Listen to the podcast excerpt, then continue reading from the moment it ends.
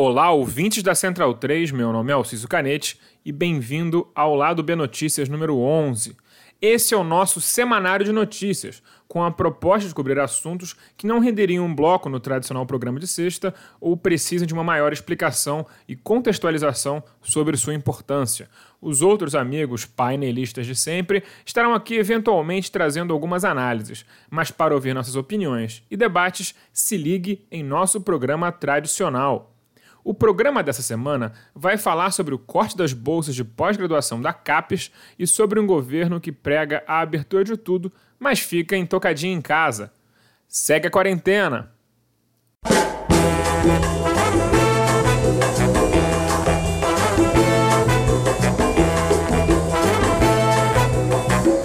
A CAPES já foi assunto aqui no Lado B Notícias. Quando Benedito Guimarães, ex-reitor da Universidade Mackenzie, foi nomeado, comentamos que se tratava de um indivíduo que defende o criacionismo em sua roupagem pseudocientífica, o design inteligente.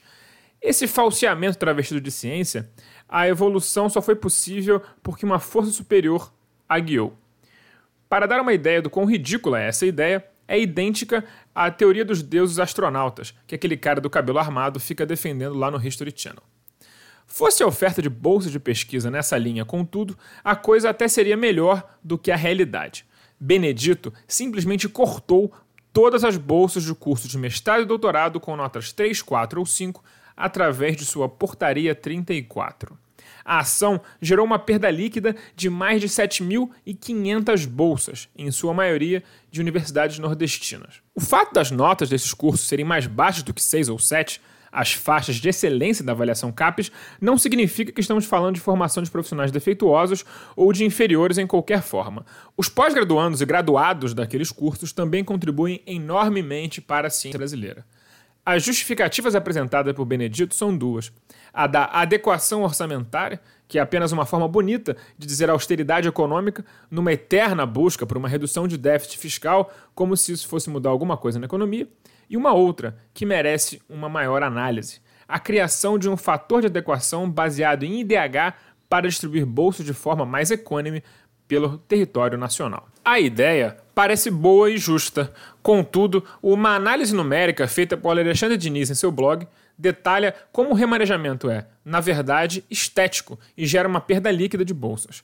Naturalmente, a perda de bolsas em geral enfraquece todos os programas de pesquisa, pois os bem módicos R$ 1.500 e R$ 2.200 mensais que mestrandos e doutorandos, respectivamente, recebem funcionam como seus salários durante o período de pesquisa. Esses pesquisadores são os grandes impulsionadores da ciência brasileira.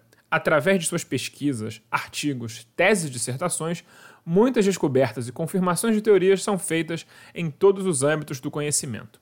Um país sem ciência forte e independente é um país vulnerável e submisso. Todas as nações desenvolvidas, ou ao menos com um longo histórico de governos nacionalistas, possuem polos científicos das mais variadas ciências.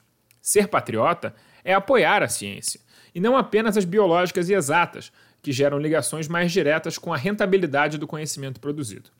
Nessas horas de cortes, é bastante comum uma ponderação sobre a real necessidade de pesquisas em ciências humanas.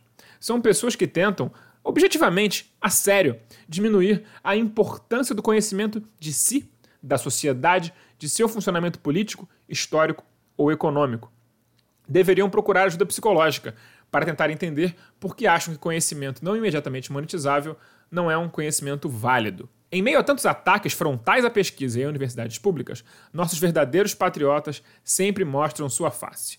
O Laboratório de Engenharia Pulmonar e Cardiovascular da COP, o FRJ, desenvolveu um respirador emergencial para o tratamento de situações de angústia respiratória, que é quando o paciente tem dificuldade de respirar, mas ainda não precisa ser entubado. O respirador ainda possui um filtro especial desenhado para reter o vírus da expiração dos pacientes, dificultando assim a contaminação dos profissionais de saúde que têm que lidar com a pandemia com recursos e estrutura bastante limitados. Todas as peças do projeto são fabricadas no país e não demandam importação. Isso, somado ao fato de que a produção será feita em um grupo voluntário, deverá baratear o custo de produção por unidade. O Brasil vai precisar de no mínimo mais 20 meses do Covid-19. E uma vez que estamos arrumando briga com a China, o único país que produz o produto em excedente no momento, o mínimo seria apoiar a produção nacional e forçar as empresas e as indústrias paradas a produzir esse produto. Os constantes ataques à ciência brasileira aceleraram, e muito, o processo de fuga de cérebros, que é a perda de profissionais pós-graduados para outros países. Historicamente, o movimento era mais restrito a pesquisadores em início de carreira e em alguns campos das ciências. Atualmente, vemos profissionais de renome que sempre fizeram de tudo para permanecer no Brasil e conseguiam manter suas pesquisas através de inúmeras bolsas de fomento, optando por partir da terra arrasada iniciada ainda com Temer, mas profundamente agravada no governo Bolsonaro. O movimento de fuga é tão agudo que em apenas um ano o Brasil caiu oito posições em um ranking internacional de talentos científicos promovidos pela INSEAD. No critério retenção de profissionais, ficamos em centésimo vigésimo terceiro de 132 países pesquisados. Os pesquisadores do tema observaram, inclusive, que muitos pós-graduandos e pós-graduados deixaram o país para buscar carreiras totalmente fora da ciência, tamanha a falta de perspectivas profissionais que seus mais de 10 anos de estudo em uma área de conhecimento gerou.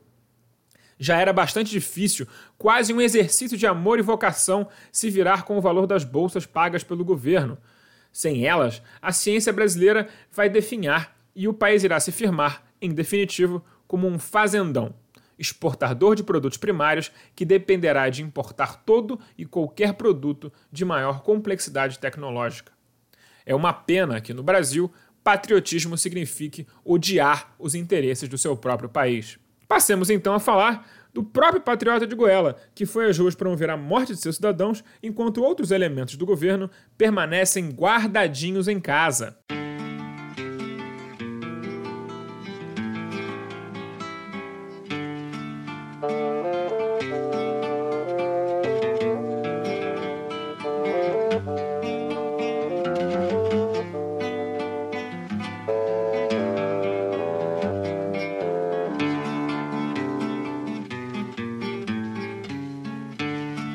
O lado B do Rio é produzido com a ajuda financeira de nosso financiamento coletivo no Padrim.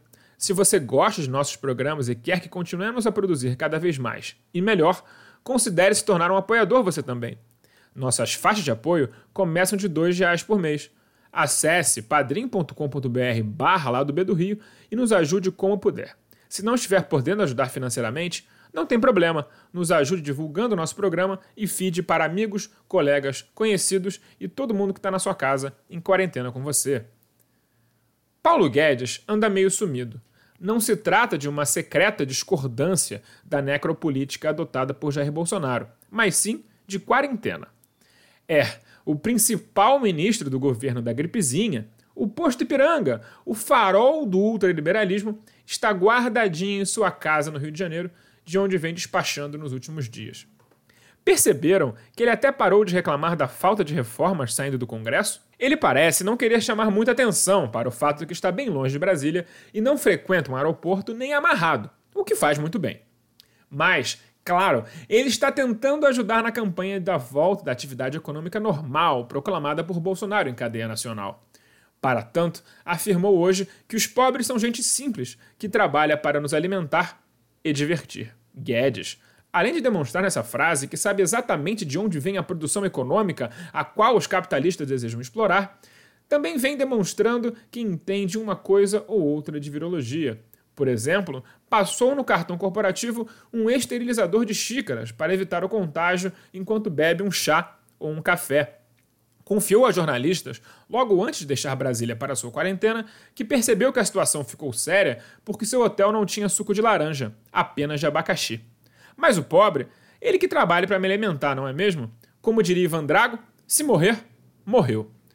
Para aproveitar seu tempo livre, uma vez que não existem problemas econômicos no Brasil nesse momento, foi fazer uma live para a XP Investimentos, aquela mesma acusada de fraude nos Estados Unidos e que não deixa seus investidores sacar dinheiro quando a situação da bolsa aperta. É muito bom saber que pagamos um salário de um desqualificado desse para ele ficar dando dicas de investimento para iludidos. Para dobrar na aposta da retomada da atividade normal, o governo lançou a campanha O Brasil Não Pode Parar, inspirada na campanha da cidade de Milão, chamada Milão Não Pode Parar, que gerou 4.400 mortes até o fechamento dessa edição.